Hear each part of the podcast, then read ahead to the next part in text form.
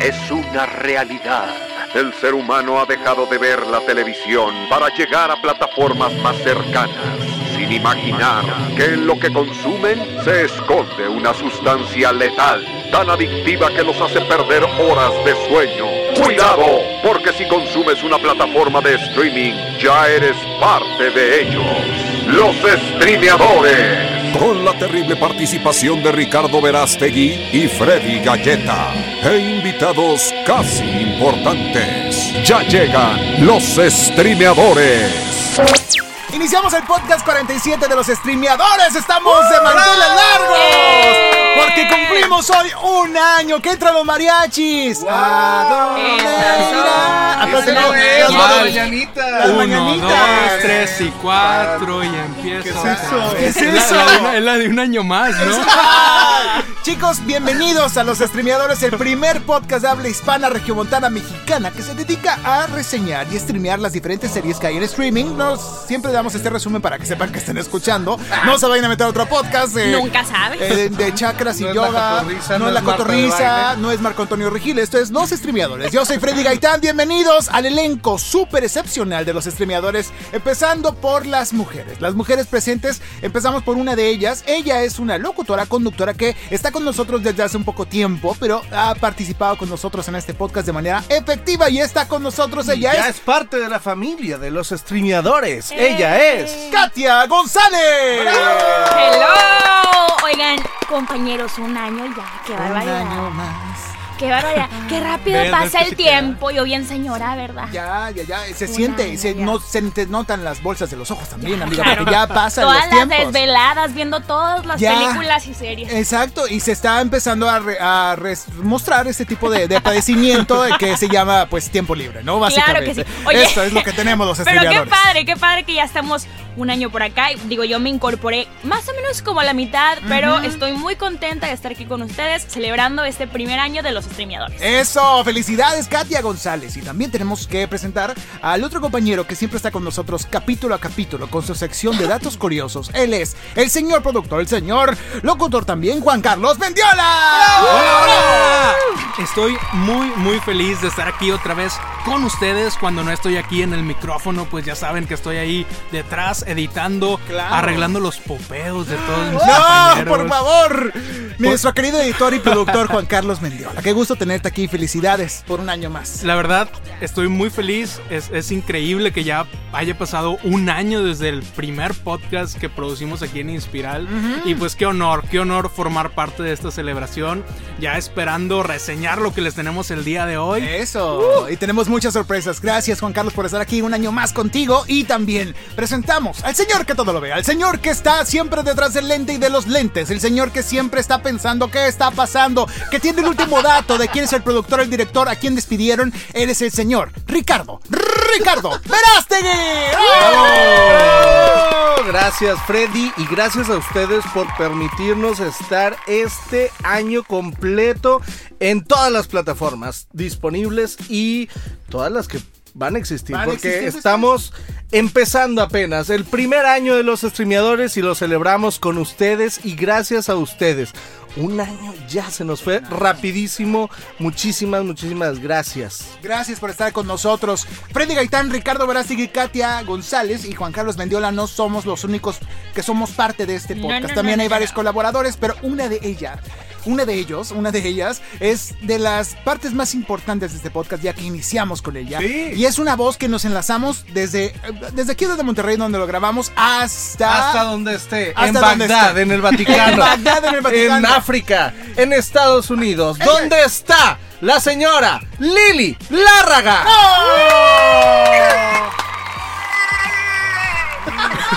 Lili Larga enlazada.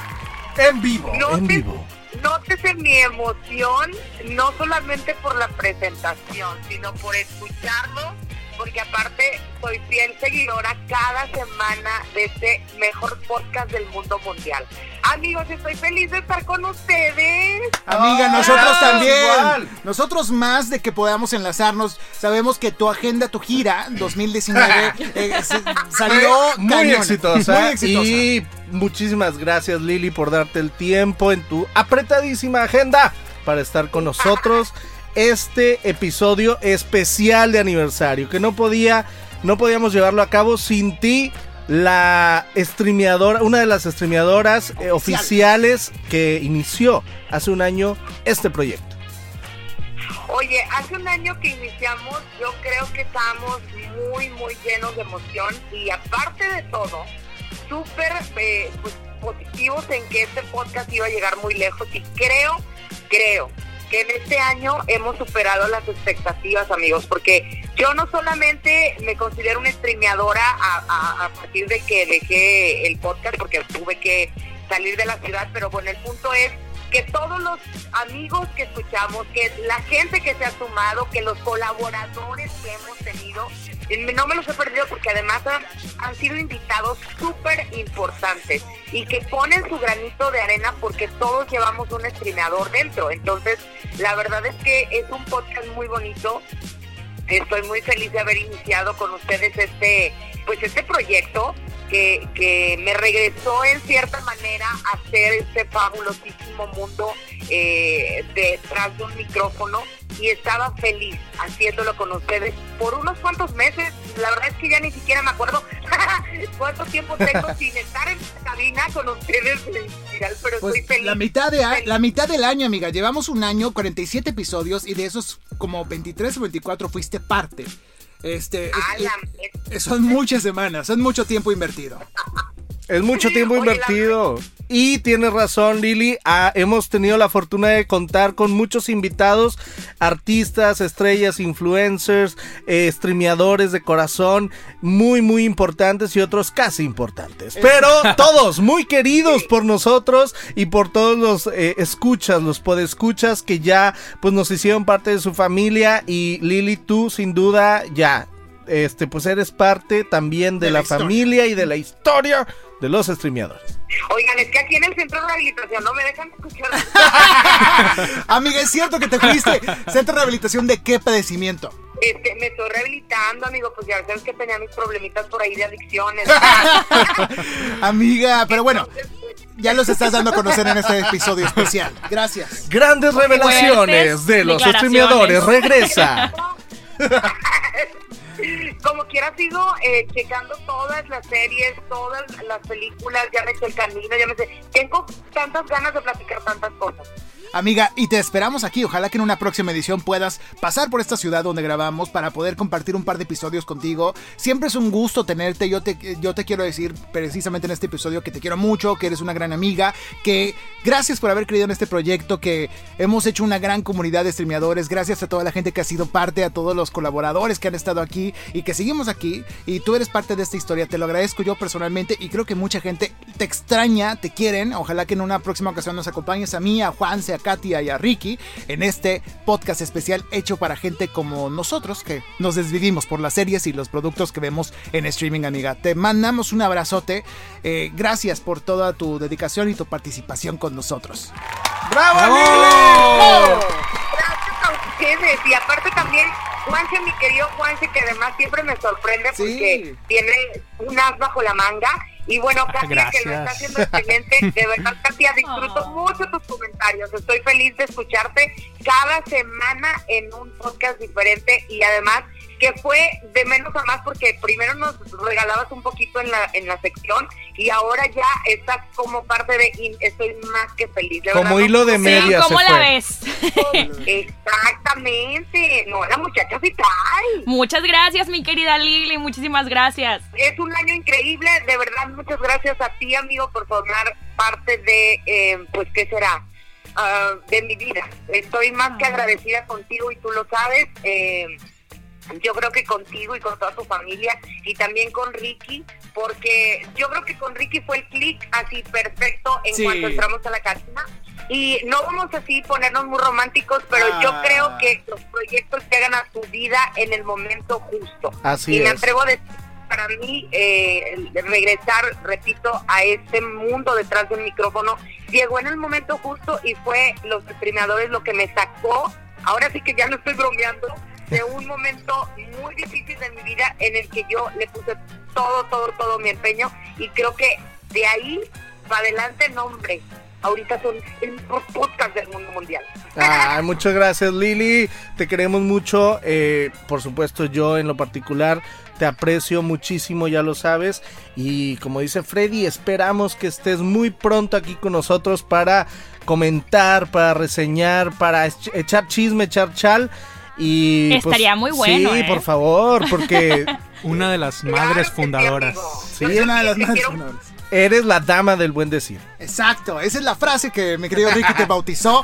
Te queremos, Lili, gracias por estar Te con queremos, nosotros. Lili, te queremos. Un abrazote, lo sigo escuchando, soy su fan. Eso, gracias Lili, hasta Gracias. la próxima. ¡Un beso! Así como lo escucharon, Lili larga en los streameadores, gracias a todos los que han sido parte. Vamos a hacer un pequeño recuento rápido acerca de la gente que ha estado con nosotros. Híjole. Algunos que nos acordamos, bueno, estuvo con nosotros Sergio Zurita, Omar Chaparro. Uy, Omar Chaparro, estuvo Jacobo Wong, Dalila ha estado Polanco. Dalila Polanco, la Maniwis, ha estado, ¿quién más ha estado, mi querido Angie Juanse? Salazar ha estado por Angie aquí. Salazar, por supuesto, cómo olvidarla, Sí. Kevin Charles. Todos los que nos han ayudado a, a Viridiana reseñar, Velázquez, Angie Páez, ¿quién más ha estado? Sonny Narváez. Ay, David Barbosa, eh, un Berno. Rodríguez. Berno. Rodríguez, claro, cómo olvidarlo. Berno Rodríguez, por supuesto. Daniela Tud, Jesús Naranjo. Rola, eh, Luli. Rolando Cantú, Luli, Luli Vargas, por supuesto. Un montón, montón de colaboradores. Que, Y ah, los Soch que faltan. Sánchez y todos los demás. Claro. Los que Los faltan. que faltan por venir. Gracias, gracias a toda la gente. Si ustedes conocen algún artista, algún blogger, creador de contenido, locutor, conductor que quiera ser parte,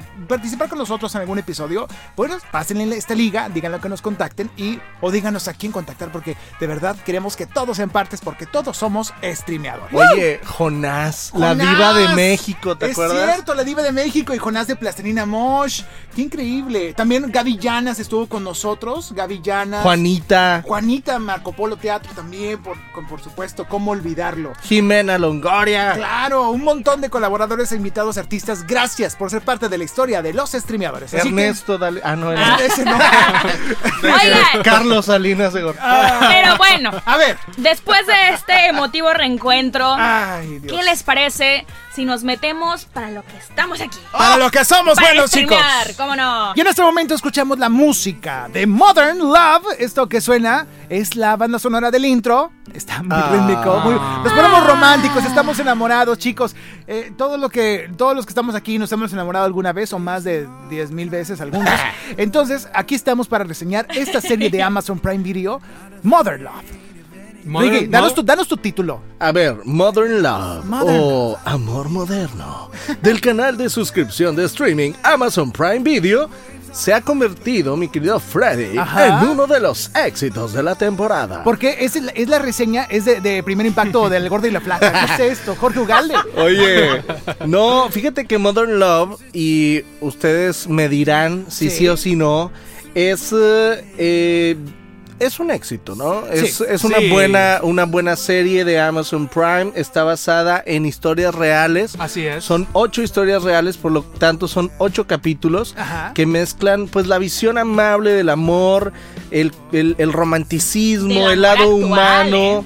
El amor sí, El amor en tiempos de redes sociales. Exacto. Exactamente. El amor en tiempos del ghosting, el amor en tiempos de friendzone, el amor en tiempo de las relaciones interraciales. Bueno, hay Oh, sí, sí, sí. Es el algo- amor en tiempos de todo. Sí, Exacto. Es. y es una el amor serie- en tiempo de desórdenes mentales. También. Ah, también. Y es una serie que dramatiza varias de las historias eh, más conocidas y queridas de una de, de- de un libro. Creo que está basado en un libro Está o en un basado en blog. una columna, en Sí. una columna Ah, del- de The New York. de New York Times, ¿no? Sí, o, Así de- es. New York o era Times. Washington Post. No, es New York de Times. Es una, es una publi- son varias publicaciones, es una Son columna. ensayos, sí. Y justamente tengo que decirles que hay un podcast que sigue relatando más de estas historias. Busquen las historias de Modern Love. Bueno, busquen el podcast de Modern Love de New York Times en Spotify para que encuentren más historias de amor. Pero bueno, ¿de qué va? Rápidamente, ya lo, ya lo más o menos lo dijimos, es, son capítulos aislados donde expresan diferentes historias de amor en el tiempo actual.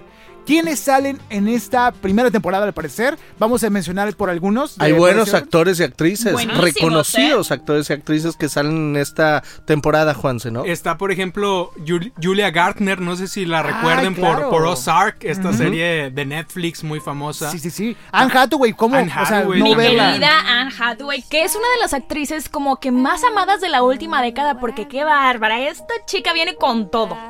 Exacto, bueno, viene con todo y ha venido con todo porque es una una icónica actriz que ha hecho Sí, montones de producciones. Es, es histórica, ¿no? Al Claro. Oscar, Anne incluso. Hathaway, por supuesto, No, yo lo soy ha fan. ganado. Lo ha Lo ha ganado, Lo ha sí, es cierto.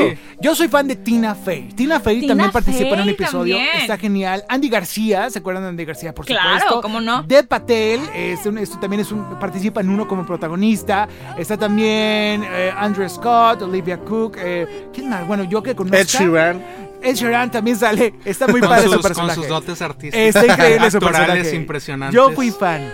Pero bueno, ¿qué puede esperar alguien de esta serie? ¿Alguien que no está enamorado puede ver esta serie? Juan Carlos, ¿tú, tú crees?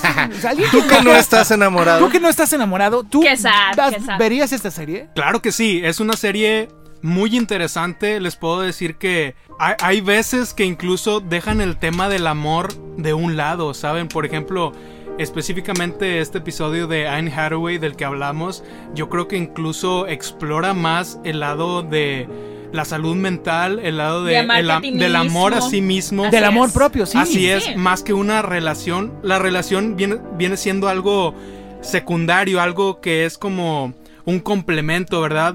Algo que de- llega de lo que de lo primero Exactamente. Primero tienes que estar bien contigo mismo, tienes que aceptar quién eres, aceptar tus problemas para, Para dejar después. que alguien te ame a ti. Exactamente. Entonces creo que Modern Love no es necesariamente de encontrar el amor Ah. o de parejas, es también como una invitación a ser feliz contigo mismo, Ah, aceptarte y cuidarte así como eres. Pues sí, es básicamente este el amor en diferentes pues sí, situaciones hacia Facetas, ti, hacia este a otra persona, muchas muchas cosas que bueno, cada una de las historias está muy interesante, te dejó un mensaje muy bonito al final. Entonces, pues yo también creo que no es necesario que uno esté enamoradísimo pues para poder vivir y disfrutar de cada una de estas historias. Y tengo que remarcar aquí con letras mayúsculas, con bold, por favor, pónganme, A ver. pónganme las negritas. La banda sonora. Qué increíble, de ¿verdad? esta Oye, serie. muy cool, ¿Qué ¿eh? es? O sea, un- la, la pura banda sonora. Dejen la banda sonora sola y te va a hacer llorar. Sí, está fantástica, es muy bonita. Las historias son muy bonitas. Vamos a relatar algunas de las favoritas de algunos de ustedes. Ricky, ¿tú cuál, eh, cuál es tu favorita? Bueno, la, la, el piloto, el episodio 1, Te encantó. Me, me gustó mucho. Y creo que es un buen eh, i- ejemplo o inicio de, de- de la temporada, vaya. Sí, sí, sí. ¿De qué trataba el primer episodio? Ya no me acordé. De Guzmin, el, ¡Ay, el- claro! el portero de un edificio o el... el sí, ¿no? Sí, de un edificio de Sí. departamentos. Y, justamente y la su actriz- relación con una, una pues, habitante de ese, de ese Ay, edificio. que es justamente Christine Mil- Milioti, quien, a quien conocemos por ser la mamá de How I Met Your Mother. ¿Quién se acuerda de esa Ay, serie? claro. Ajá. Es, es esta niña. El amor de Ted. De Ted, de- así es, de Ted Mosby. Entonces, la vemos ahora protagonizar esta, a esta chava, esta, más bien, ¿qué era? ¿Arquitecta? Ya no me acuerdo. Era, no, era una, finan- era una financiera, doctora. No me acuerdo. Era una crítica literaria, ¿no? Exacto, ¿qué onda conmigo? Era una crítica literaria. Ando dormido, pero bueno, una crítica. Andamos, amigo, andamos, andamos dormidos. Le gustaba leer mucho, Sí, leía de, incluso un libro al día y, Está loca. y Wow. pues eh, digamos que tenía citas frecuentemente Ajá. con, eh, con pues personas de Tinder y este señor muy peculiar, un ex militar creo Sí. ruso, este Era el portero de su era el portero del edificio y él tenía esa peculiaridad de decir quién sí le convenía y quién no. Y Y era, como un papá, era como Sí. una figura paterna para ella y es una historia muy, muy bonita. Exactamente, porque re- re- precisamente retrata la relación que a veces tenemos con personas que no son familiares nuestros o amigos ni siquiera, que son gente, no sé, todos tenemos a alguien amigo. Tú Sí, tienes sí, mucha sí, gente sí. que ha trabajado en tu oficina. Claro, O- o, o estacionando carros. Exacto, que tienes una una buena relación. relación buena. Una extraña relación. extraña una buena Pero, relación, o sea, porque- claro. extraña porque no te la esperas, pero te haces amigo de esas personas y hacen y saben a qué hora llegas, te claro. preguntan cómo estás, tú le preguntas cómo estás. Es algo, es algo muy bonito. Pero Oye, y que gente que, o sea, al final de todo se vuelve como importante en tu vida, ¿no? O sea, el amor, como quien dice, llega cuando menos te lo esperas y de donde menos te lo esperes, porque no es precisamente ese amor romántico, también existe el amor así como de, pues no sé, de este amigos, de, De tíos, hermanos, de tíos, de papás. como unos el amor papás. humano. El amor Sí, humano. claro, claro. ¿Cuál es, fue tu capítulo favorito, Katia? Híjole, mira, yo me voy a quedar con el de Anne Hathaway. ¿Sí? O sea, en verdad, esta chica a mí me encanta desde hace mucho tiempo y pienso que en realidad el mensaje que dejó ese capítulo es Ajá. muy bonito porque, como comentábamos anteriormente, pues uno para poder dejarse amar tiene que amarse a sí mismo. O sea, tenemos que tener como ese amor hacia nuestra persona porque, pues mira, la verdad no somos perfectos, pero también tenemos lo, lo nuestro. ¿Sabes de qué se trata, Juanse? O sea, bueno, yo, yo, yo la vi, me encantó, pero yo entendí, al principio te dije, esta chica le pasa algo, es bipolar o tiene depresión, y al final, pues creo que se llega a una conclusión bastante acertada, no queremos decir qué pasa, pero ella No está en- spoilers, no no spoilers, pero está en una condición extraña, ¿no, Juanse? Fíjate que este episodio empieza como tu clásica chick flick de musical y todo muy feliz y todo de que Bambi va corriendo por ahí Ajá. y salen los pajaritos y todo eso y de repente hay un twist en donde eh, se vuelve muy sombrío y muy oscuro y tú dices qué está pasando esto no es para nada lo que esperaba y, y yo creo que esto es lo que te engancha en el episodio te dice luego empieza de repente a a escarbar estos temas de la bipolaridad, de los desor- porque no te dicen, primero no sabes si es bipolar o si tiene depresión o si tiene algún otro problema, como que lo van llevando hasta que finalmente desembocan y ya uno como espectador le da incluso llega a esta conclusión antes de que te lo digan, ¿verdad? Sí, sí, propiamente. Es lo, es lo padre, es, es lo bonito de ver este capítulo que no sabes qué está sucediendo hasta... También no sabes qué es, real, qué es real en la historia y en la trama y que no. Está bien curioso, es muy divertido. Ah, ¿Ese fue tu capítulo favorito, el tuyo también, Juanse, o no? Sí, yo creo que yo creo que este episodio me gustó más, sobre todo por los temas que toca, algo tan importante y también porque invita a la audiencia a amarse a sí mismos, ¿no? A, Sí. a aceptar los problemas que tienen, a contárselos a los demás y cómo esto les puede ayudar a enfrentarse a situaciones realmente difíciles, como serían problemas mentales como los que tenía eh, el, personaje de, Anne Hathaway. Ok, eh, mi, personaje, mi capítulo favorito más bien fue el de Tina Fey y John M. Eh, Slater, ¿se dice? Ah, sí. es que Ese actor, ¿lo Tina viste en Mad Men? ¿Lo viste en Mad Men ese actor? Sí, claro. gran, tipa- gran tipazo, me gusta mucho su actuación, pero Tina Fey es, no sé, memorable en este capítulo. En este capítulo especial vemos la vida de amor en pareja, cuando ya están en una rutina, cuando, también cuando no saben en, a- en qué van a desembocar la historia de una, de una pareja que está en una rutina que está cansada, que donde el marido se siente más que la, que la mujer, que la esposa. Entonces está súper, súper interesante para quienes eh, a lo mejor están en un matrimonio de años y todos se van a sentir identificados porque hay muchos Claro. aspectos, pero al final te enseña a amar a tu pareja y ¡Qué a, y a la decisión que tomaste pues de estar, estar feliz con ella, ¿no? Es, hay algunos, hay muchos capítulos, son ocho en total, están increíblemente dirigidos, están bien producidos, la música está excepcional. Vamos a calificar, chicos, de re- vamos a calificar esta, esta serie de Modern Love, empezando... Modern Love. Voy a empezar yo, si les parece, yo le doy adelante. 4.5 de 5. Eh, ¿cuánto- ¿Qué calificamos? Streameadores. 4.5 de 5 streameadores hoy por ser un capítulo especial de aniversario. Yo le doy esta calificación. Ricky, 4.5. Sí, ¿También? muy bien. ¿ok? Sí, ¿Tú sí, también? sí.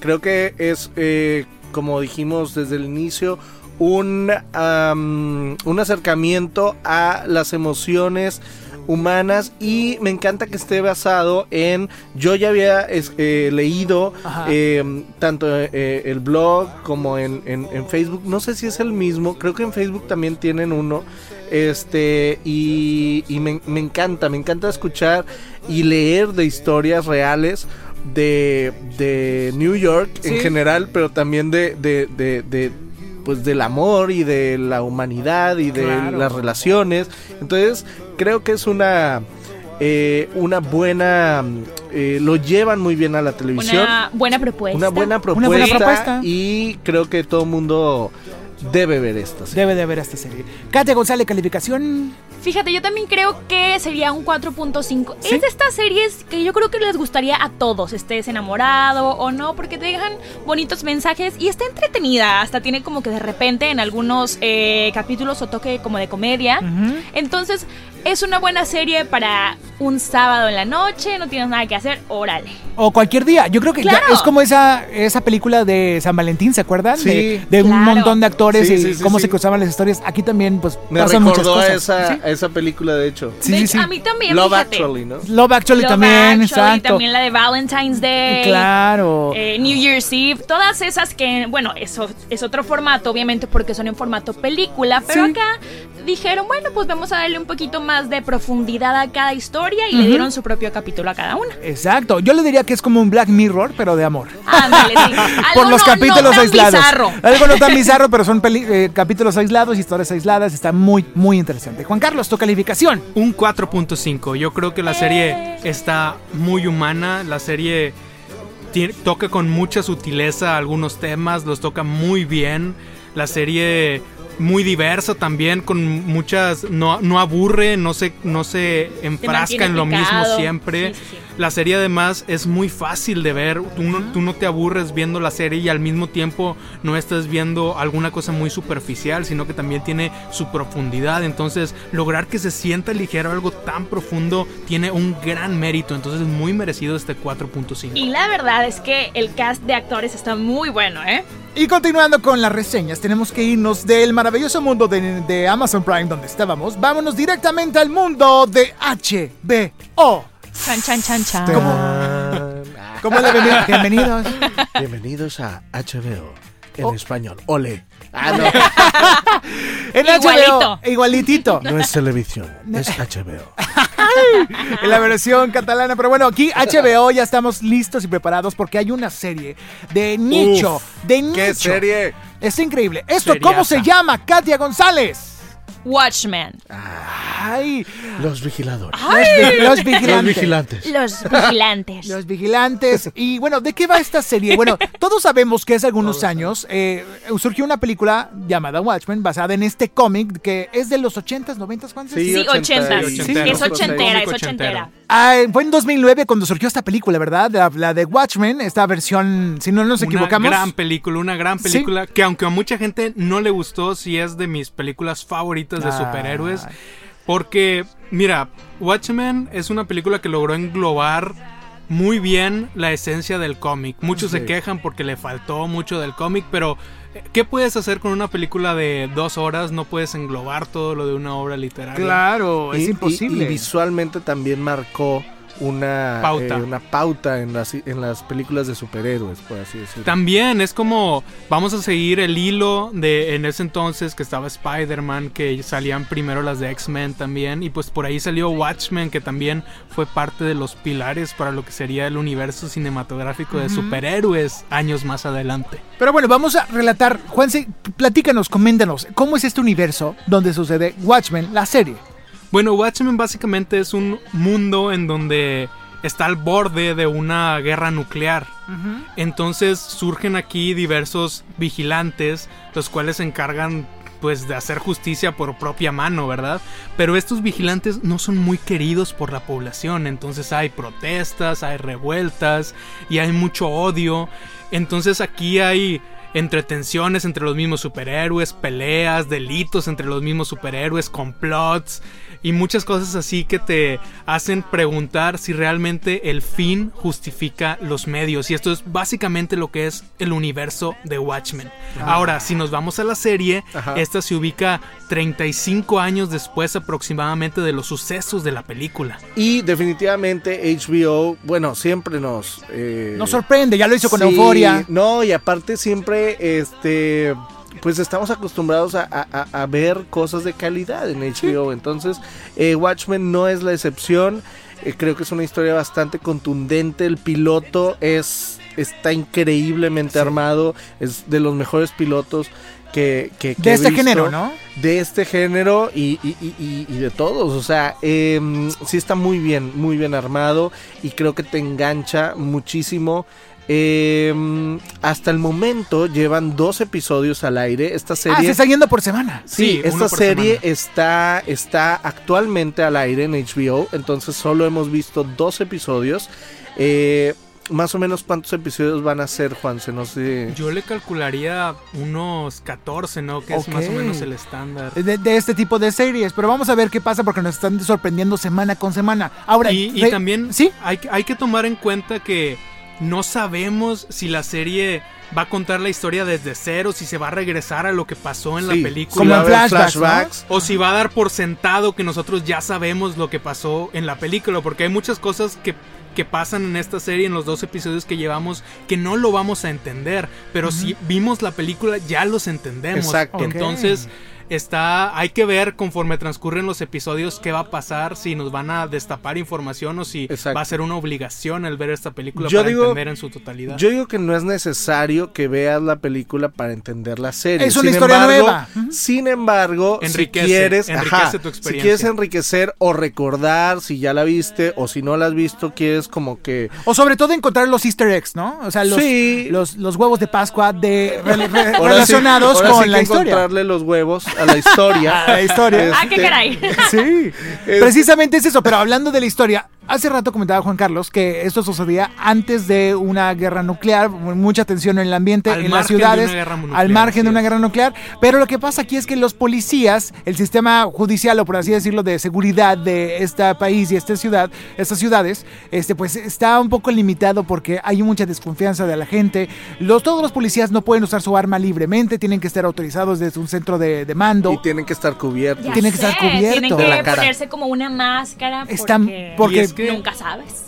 Y es que lo que pasa aquí en el problema de, de, de esta. De El este meollo mundo, del de asunto. este Ajá. mundo de la serie ya no es la guerra nuclear. Eso ya quedó en la película pasada. El problema de esta serie es más cómo la gente está en, un en una tensión total, en un conflicto total después de la temporada de paz que tuvimos en la película. Oye, porque Sí. también se les prohibía usar teléfonos y todo, ¿no? Algo Está así. muy sí, extraño. sí, y además Imagínate. Imagínate, pues es un mundo surreal. Algo, una participación que hay que destacar es la de Jeremy Irons, este actor, que al final del primer episodio, bueno, destaca por su personaje tan peculiar, una especie de conde acaudalado, un millonario que tiene una mansión y tiene súbditos, o no sé cómo decirle, un, mozo y una, y una eh, sirvienta que están atendiéndolo. Es muy extraño ese personaje con Carlos. Yo no sé explicarlo. ¿Tú Pero sabes? ese personaje es uno de los personajes que sí tiene continuidad Sí. Desde la Si película. Exacto. ustedes vieron la película y ven al personaje este Ozymandias. Ozymandias, Ajá. no hombre, lo van a ver con diferentes ojos y de por sí ya lo que hacen los primeros capítulos es medio perturbador. Sí, sí, Si sí. ustedes vieron la película, lo van a ver con... Con- Híjole, con si, es, si un personaje que realmente te hace cuestionarte si el fin justifica los medios, porque Wow. lo que hace es como un... Es como un Thanos. Ok, Pero, pero, pero el doble, el triple, no, el cuádruple de inteligente, porque Thanos tiene una filosofía muy limitada, muy tonta. Ok. Y Ozymandias sí tiene una filosofía un poco más fundamentada. No es nada más como, ah, voy a destruir la mitad de la población. Ajá, por un. por un capricho. Sí, sí, que no está bien fundamentada la idea de. Thanos. Pero la de Ozymandias sí está muy bien fundamentada. Y te da entonces, bases. y todo. Y aparte está interpretada por el magnífico Jeremy Irons. Además. Que que- sigue actuando. Que sigue actuando y aparte, bueno, en la película lo hacía Matthew Good, Ajá. el papel de Ozymandias y esta este serie, como bien dice Juanse, se, se lleva a cabo 35 años después, entonces ya lo vemos pues ya de edad avanzada, por así decirlo, pero con la misma fuerza e Sí. ímpetu para lograr sus objetivos. Es- entonces, si eres fan del género, del género de los cómics, del género de las películas de superhéroes, tienes que ver la serie de Watchmen y vamos a calificar, ¿les parece, chicos? Juan Carlos vendió la cuántos streameadores de 5 le das. Ah, apenas, bueno. apenas lleva dos episodios. Yo no le quiero todavía dar una calificación, pero le puedo pon- le podría Nunca poner- nadie había negado su calificación. Nunca nadie había Nunca negado. nadie, ni la diva de México. No, ni, ni, ni, ni Sony Narváez quiso negar su Mira, calificación. si, si me obligan a calificar estos dos episodios, sí les daría como un 4.2. Son muy buenos episodios. Digo, aquí nadie se obliga a nada. No, ¿verdad? nadie se obliga a nada. Ricardo, ¿tú qué calificación le das a Watchmen 2019? Yo le doy 4.5 4.5. en estos dos primeros episodios. Ok, yo le doy 4, estoy- creo que estoy satisfecho con el 4. No es mi género favorito porque me encanta la comedia, pero ¿Estás satisfecho con el estoy 4? satisfecho, estoy, ok, sí, 5, 4 estrellas, sí, así es, 5, excelente servicio. En cuatro estrellas te quedaste entonces. No, amigo, Se tardó, Freddy, tardaste, te tardaste una eternidad, Freddy. por jamás, favor. jamás lo vi, Apaga la jamás, computadora. apaga la computadora, vámonos de este lugar. Los streameadores continúa. En este momento vamos a reseñar otra gran ópera maestra de Netflix. Nos trasladamos al mundo de Netflix. Hace mucho no hacíamos esto, amigo. Bienvenidos. Bienvenidos a Netflix.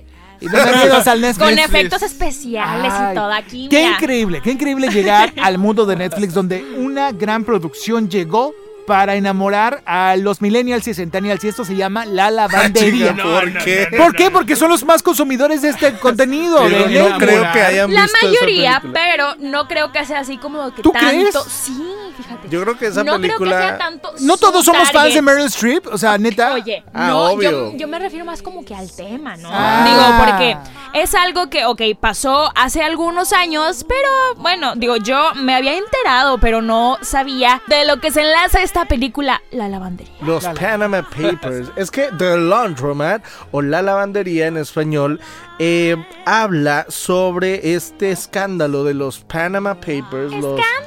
¡Ay, qué escándalo! Este, todo lo que sucedió alrededor de. eh, Este polémica, bueno, este crimen, ¿no? Es un crimen, sí. claro. sí. Es una, es una evasión. Es una evasión masiva, Masiva. Evasión masiva de impuestos. Así vamos a Y ponerle. cabe recalcar que muchos políticos y hasta actores y actrices se vieron involucrados en estos Panama Papers. Lionel Messi, Lionel sí, fue Messi. algo muy sonado también, claro, futbolistas, bueno, mucha gente de muchas partes del mundo y bueno, se desató y se descubrió su sus Su malhechores. plan macabro. Sí. Oye, pero no, es- no es como tal una evasión fiscal, es como en la misma película dice, una elusión fiscal. ¿Qué quiere decir esto? Que eh, básicamente no hay delito que perseguir, sino que las leyes tienen tantos agujeros, es decir, tienen tantas fallas en cómo están escritas que abogados, financieros, este y demás pueden hacer de las suyas y entonces pues eh, hacer cosas que parecen malas pero que legalmente no lo son. Dejan a las Ah. autoridades, dejan a las autoridades con las manos atadas. Exactamente. A, a mí me encantó, bueno, el formato. Hablemos del formato, chicos. El formato está increíble, es presentado por dos personajes eh, interpretados por Gary Oldman y Antonio Banderas, Exacto. que a modo de una especie de documental están relatándonos todos los sucesos de esta historia, como lo hablábamos fuera del aire, Juanse, eh, una referencia de otra de otro documental que surgió hace algunos años que se llamaba Era otra película Otra que película. se llama, que se llama perdón, Big ajá. Short, que yo le encontré Ah, increíble. muchísimas similitudes Ah, claro. En el estilo Con- en el que está esta película y en la que está Big Short. Se Brad parecen Pitt, bastante. Con Brad Pitt No, y con sí, además- Christian Bale. Con, Sí. con Michael Scott. Ah, claro, Steve Carell, Steve Carell, Matthew McConaughey, estaba increíble esa producción y yo le hallamos muchas similitudes, me encantó el formato, me encantó lo, lo explicativo, me encanta cómo se sale de la caja, de bueno, de la cuarta pared y platican contigo, están interesantes los escenarios y relata la historia precisamente del personaje interpretado por Meryl Streep.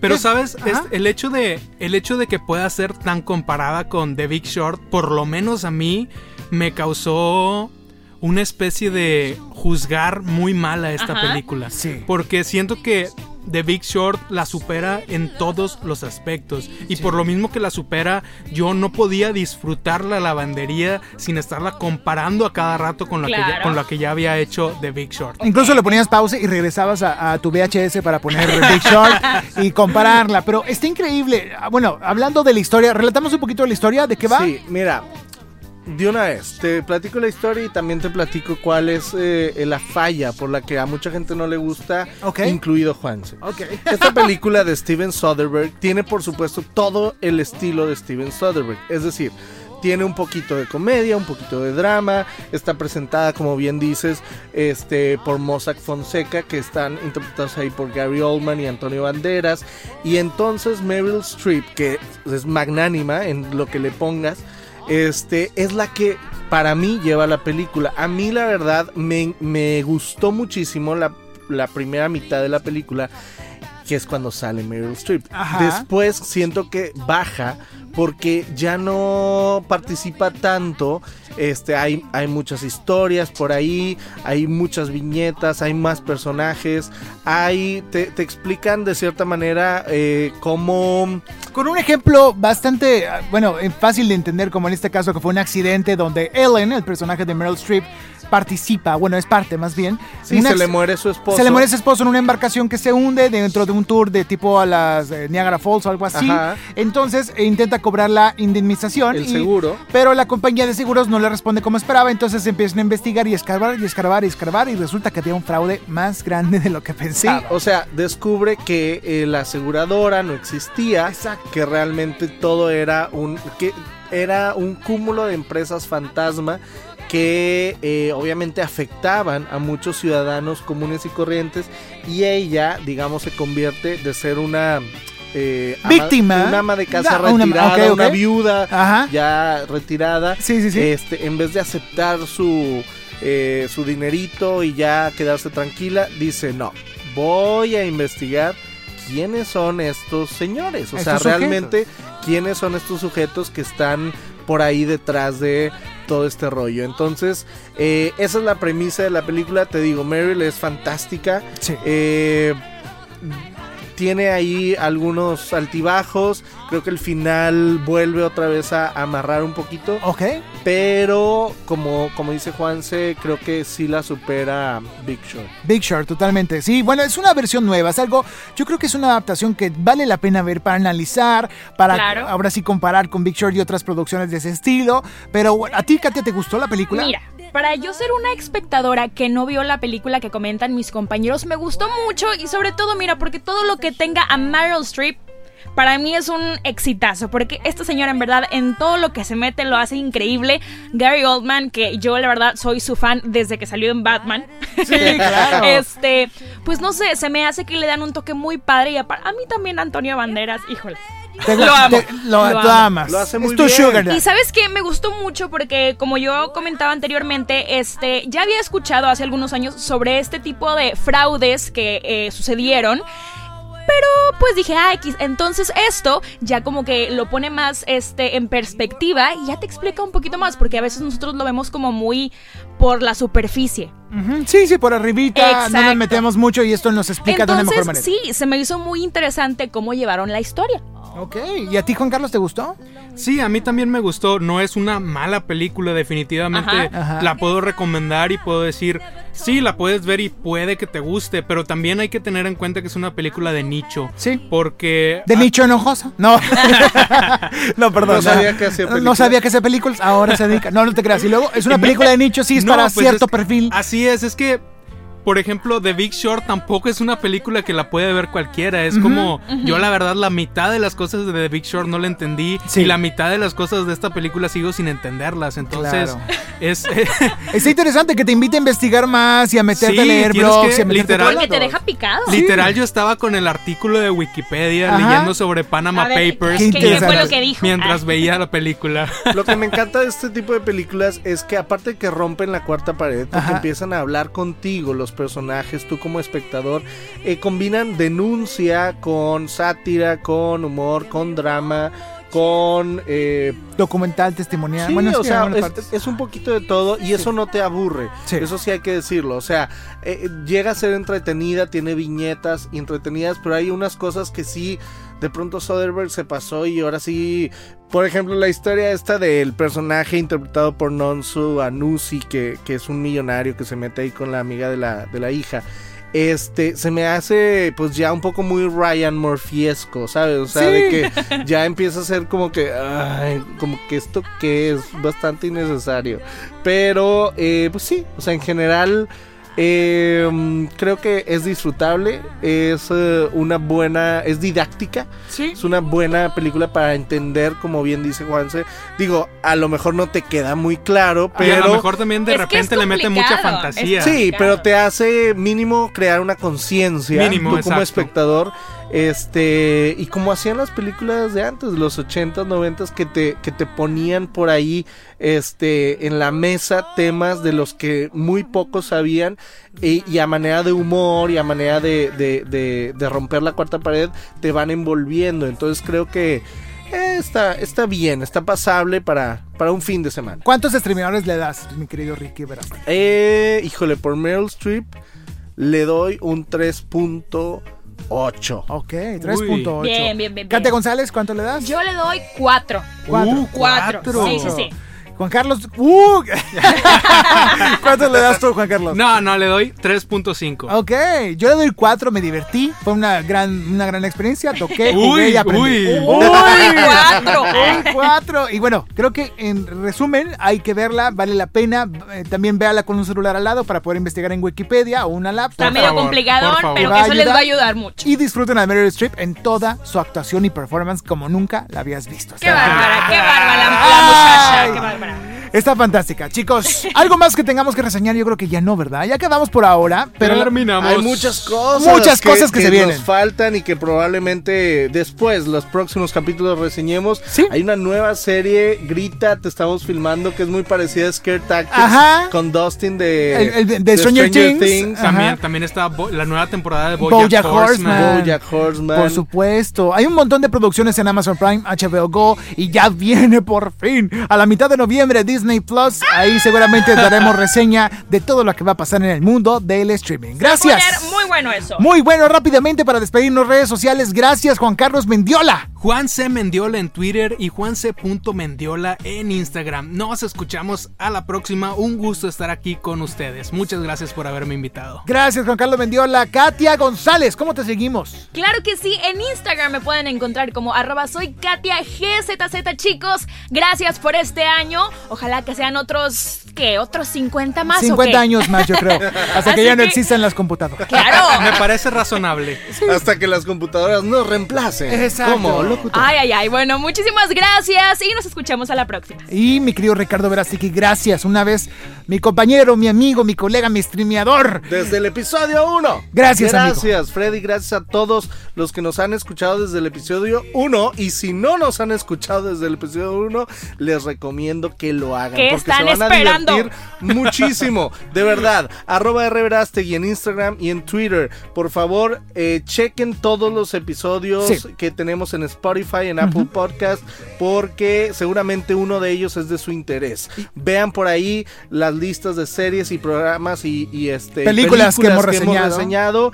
y pues todo esto es para ustedes. Exacto. Gracias de verdad por este primer año y que sean muchos más. Que sean muchos más, mi querido Ricky. Exactamente. Vayan a ver todos los episodios, a escucharlos todos los episodios porque son atemporales. Es para la gente que le gustan este tipo de series. Ahí van a poder ver los títulos. Gracias de nueva cuenta. A mí me siguen como arroba Freddy Gaitán en Instagram, en Facebook como Freddy Gaitán y en Twitter arroba Freddy Galleta. Y recuerden las redes sociales de los streameadores. En Facebook nos encuentran como los streameadores.